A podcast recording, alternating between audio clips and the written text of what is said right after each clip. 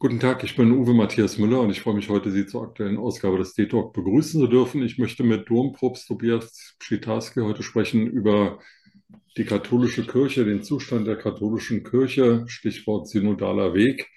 Herzlich willkommen, Herr Pschitarski. Guten Morgen, ich freue mich, Sie wiederzusehen. Herr Pschitarski, äh, kurze Einführung. Sie haben ähm, Theologie, Philosophie und Theologie in Paderborn studiert, Kirchenrecht in Rom und sind seit 2016 in Ihrem Amt als Dompropst des Erzbistums Berlin. Sie kennen sich also gut aus, hatten vorher verschiedene andere Ämter im Erzbistum Berlin. Und ähm, deswegen die allgemeine generelle Frage vorneweg. Wie ist die katholische Kirche organisiert? Gibt es dort Demokratie oder ist es tatsächlich so, dass der Papst sozusagen allein entscheidet, was passiert weltweit? Also sicherlich ist die katholische Kirche als Gesamtheit nicht demokratisch organisiert, sondern eben eine Kirche, die sich auf das Apostelamt und damit auf das Hirtenamt der Bischöfe stützt. Es ist, sie ist aber manchmal wird von außen so der Blick irgendwo eines zentralistischen, also so, eine, so eine Art Monolithen äh, erweckt. Das ist es nun wiederum nicht. Also der Papst hat zwar das letzte Wort und der Papst ist der oberste Gesetzgeber der Kirche auch, aber andererseits haben die Bischöfe für ihre Diözesen ja schon weitgehende Vollmachten. Und es gibt natürlich auch in der Kirche in bestimmten Bereichen demokratische Strukturen. Denken Sie nur an die Pfarrgemeinderatswahlen zum Beispiel in jeder, jeder Gemeinde oder die Kirchenvorstandswahlen. Ähm, da ist es vielleicht sogar noch deutlicher, weil der, der Pfarrgemeinderat ein pastorales Beratungsgremium ist, aber der der Kirchenvorstand ja tatsächlich auch ein Entscheidungsgremium, das auch den Pfarrer überstimmen kann. Also auf dieser Ebene gibt es tatsächlich auch demokratische Strukturen. Aber das ist, das ist die untere Ebene. Auf höherer Ebene, ja. zum Beispiel der Bischöfe, ist die Autonomie dann schon begrenzter. Ja, also da gibt es, da ist dann tatsächlich, sag mal, keine demokratische Struktur in dem Sinne eines eines Mitsprache- und Mitentscheidungsrechtes, zum Beispiel eines Diözesanrats der Katholiken. Das gibt es bisher nicht. Ist denn das noch zeitgemäß äh, in der heutigen Ära der Mitbestimmung, der freien Selbstbestimmung, wo jeder mitreden will und in vielen Ländern, in vielen Teilen der Welt ja auch mitreden darf? In anderen Fragen kann die katholische Kirche da so, ich will nicht sagen autoritär, aber so doch zentralisiert äh, agieren? Das ist genau das Problem und die Frage, die sich ja jetzt gerade im Moment auch immer drängender stellt, geht das noch äh, in einer Gesellschaft, die ganz anders aufgebaut ist? Das Problem ist natürlich, in einer weltweiten Kirche gibt es nicht nur demokratische Gesellschaften, sondern sehr viele, sehr andere, äh, die auch sehr anders aufgebaut sind, nicht? Und ähm, wo das wahrscheinlich nicht so ein Problem darstellt. Aber bei uns tatsächlich ist die Kirche damit äh, anders als die, als die Strukturen, die uns umgeben. Das ist richtig. Die katholische Kirche ist auch in katholischen Ländern, also in Lateinamerika, auf den Philippinen, in Europa sehr stark vertreten, USA, von mir aus auch äh, Mittelamerika. Da gibt es ja weitgehend demokratische Strukturen. Ja, aber natürlich, wie wir aus den Nachrichten wissen, sind das nicht unbedingt alles liberale Demokratien. Und was unter Demokratie verstanden wird, ist zum Teil auch sehr anders als das, was wir hier in den westlichen Staaten darunter verstehen. Ähm, und auch hier bei uns in Europa gibt es ja inzwischen Staaten, die da so ein bisschen ausscheren. Ähm, ich denke jetzt nur an Ungarn oder Polen, wo es eben auch andere Strömungen gibt. Ja, das, das ist immer das sag mal, die Schwierigkeit, äh, wo Kirche sich sicher auch eine gewisse Autonomie bewahren muss, um sich nicht zu sehr abhängig zu machen von dem, was gerade in einem Staat, einer Gesellschaft angesagt ist. Auf der anderen Seite muss sie natürlich sehen, dass sie noch ihre Aufgaben erfüllen kann, kann jetzt auch nicht darum gehen, einfach nur stur an bestimmten Dingen festzuhalten und damit vielleicht ähm, sich von den eigenen Gläubigen immer mehr zu entfernen. Das ist genau das Dilemma, vor dem die katholische Kirche in Deutschland gerade steht. Die Bertelsmann Stiftung hat in diesen Tagen ähm, einen aktuellen Religionsmonitor veröffentlicht. Daraus geht hervor, dass gerade in der Zeit der Corona-Krise, der Corona-Pandemie, der, der vielen Lockdowns und Einschränkungen die Kirche von vielen Menschen nicht mehr als überwiegend hilfreich, besonders hilfreich empfunden wurde, dass sie Trost äh, nicht mehr in der katholischen Kirche gesucht haben. Das müsste ja auch zu denken geben, auch was die Mitsprache und das Engagement der Bürger anbelangt. Ja, es war tatsächlich ja erstmal für eine Weile sozusagen alles aufs Eis gelegt. Ähm, gibt eine ganze Reihe, die sich daran gewöhnt haben, dass sie das vielleicht auch gar nicht mehr unbedingt brauchen.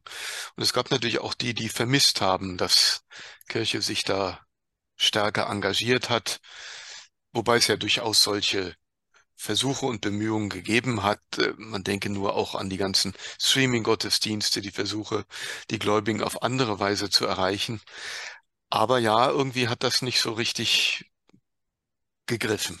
In der katholischen Kirche in Deutschland gibt es seit wenigen Jahren ein neues Konferenzformat, ein neues Gesprächsformat, der synodale Weg. Können Sie uns sagen, warum es diesen synodalen Weg gibt und was das Gesprächsformat ist? Wie, wer redet da miteinander und worüber wird gesprochen? Also, ich glaube, ausgelöst wurde dieser Prozess des synodalen Wegs durch das Ergebnis der sogenannten MAG-Studie, also der Studie, die in einer ganzen Reihe von Bistümern deutschlandweit die ähm, Missbrauchsfälle die Akten untersucht und bewertet hat. Und das hat doch, sagen wir, nicht nur viele Gläubige schockiert, sondern auch in der Kirche die Frage ausgelöst, ähm, stimmen unsere Strukturen? Gehen wir mit solchen Katastrophen und Fehlentwicklungen richtig um? Ähm, und was kann uns helfen, äh, da in Zukunft vielleicht besser, vielleicht auch professioneller mit umzugehen? Und daraus ist dann, hat sich dann der synodale Weg entwickelt. Das ist, ähm, also es gibt in der Kirche ja Konzilien und Synoden.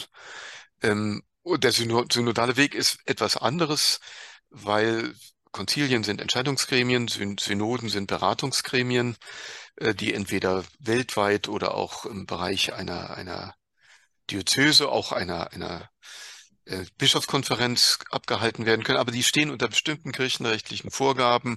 Die müssen eben auch äh, durch Rom genehmigt werden. Und da gibt es bestimmte Auflagen. Und man wollte einfach in größerer Freiheit äh, über die Fragen, die anstehen, diskutieren und hat sich deswegen für diesen synodalen Weg entschieden, der eben kein kirchenrechtlich definiertes Format ist, ähm, und der natürlich durch den Namen auch deutlich macht, es ist ein Prozess, ein Weg, den man zusammen zurücklegt. Das ist nicht einfach nur ähm, eine, eine Konferenz. Was ist das Ziel des synodalen Weges? Wo soll er irgendwann enden? Ja, das ist genau der Knackpunkt, nicht? Denn dadurch, dass er keine Entscheidungsbefugnisse hat, äh, kann er ja am Ende immer nur Empfehlungen abgeben. Das ist zumindest rechtlich so. Natürlich wird, wenn das sehr eindeutige Voten und Empfehlungen gibt, äh, das ja auch einen Sog auslösen. Das ist ja nicht wirkungslos. Also da, ähm, da setzt, setzt man natürlich Dinge in Bewegung, auch wenn man rechtlich vielleicht formal dazu gar nicht die Befugnis hat.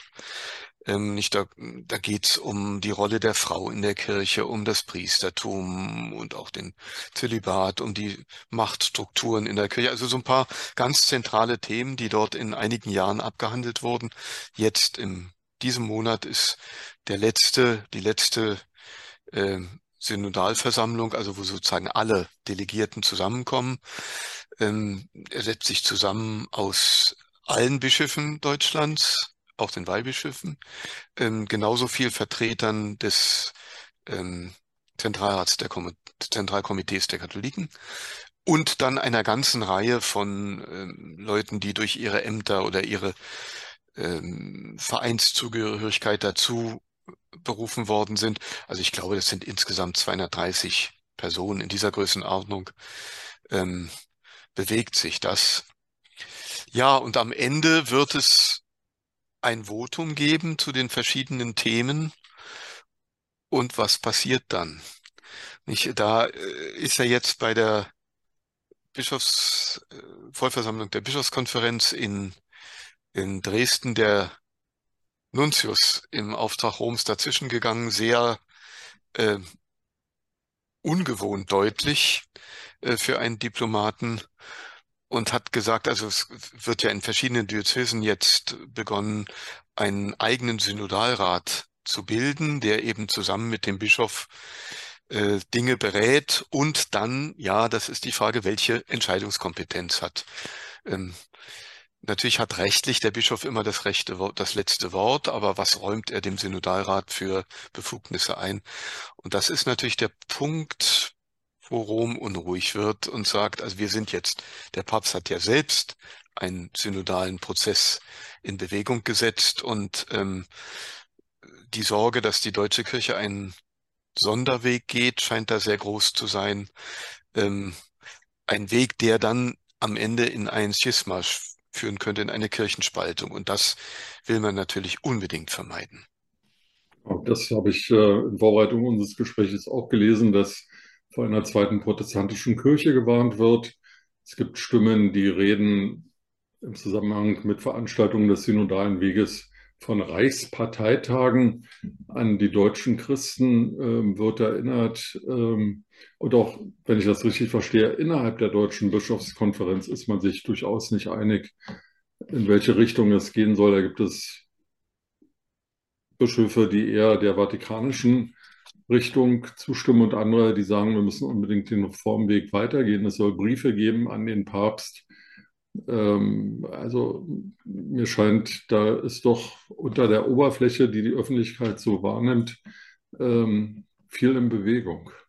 Ja, das, sag mal, manches ist da beunruhigend und natürlich müssen wir, glaube ich, auch sehr aufpassen, dass wir in unserer katholischen Kirche, in der Weltkirche bleiben und da nicht irgendwelche Sonderwege gehen.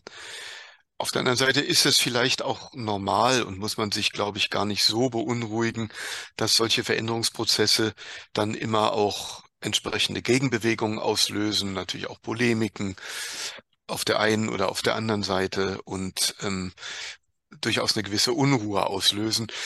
Die entscheidende Frage wird sein, wie klug fängt man das ein, auch sagen wir sicher von römischer Seite, so dass daraus am Ende was Positives wird. Das ist eigentlich das, worauf ich auch meine Hoffnung setze.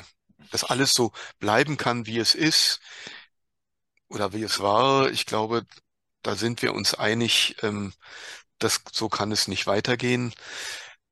Dass nicht alle Ideen, die da jetzt geäußert wurden, uns weiterbringen, glaube ich, das glaube ich auch. Und natürlich ist es wieder so eine Beschäftigung der Kirche mit sich mhm. selbst. Nicht, das ist eigentlich das, was mich am meisten beunruhigt an der Sache. Und wieder sind wir in der deutschen Kirche damit beschäftigt, uns mit Strukturen zu befassen und mit uns selbst und nach innen zu schauen.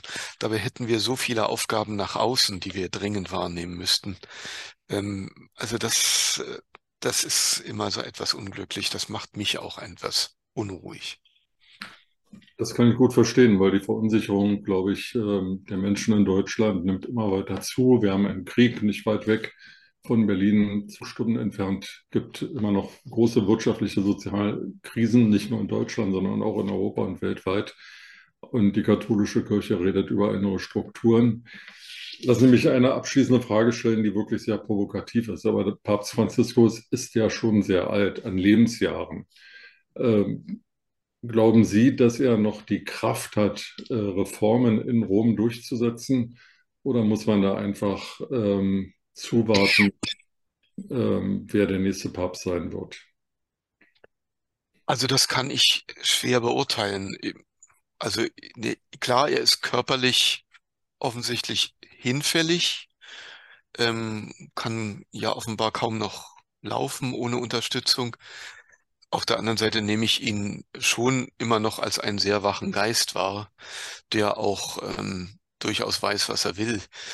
Also im Augenblick sehe ich jetzt äh, keine Phase in der Kirche. Es hat ja so eine Zeiten gegeben in Amtszeiten, wo Päpsten wo Päpste dann so alt und schwach waren, dass man den Eindruck hatte, jetzt ist erstmal so eine Art Moratorium ähm, und es geht erst mit dem neuen Papst weiter. Aber davon sind wir, glaube ich, noch weit entfernt. Also ich traue ihm schon zu, dass er hier ähm, den bisher eingeschlagenen Weg dann konsequent weitergeht und auch noch, solange er lebt, begleitet. Herr Schitarski, dann danke ich Ihnen für das heutige Gespräch und wünsche Ihnen eine glückliche Hand bei der Fortsetzung des synodalen Weges. Vielen Dank Ihnen auch. Alles Gute, Herr Müller. Danke.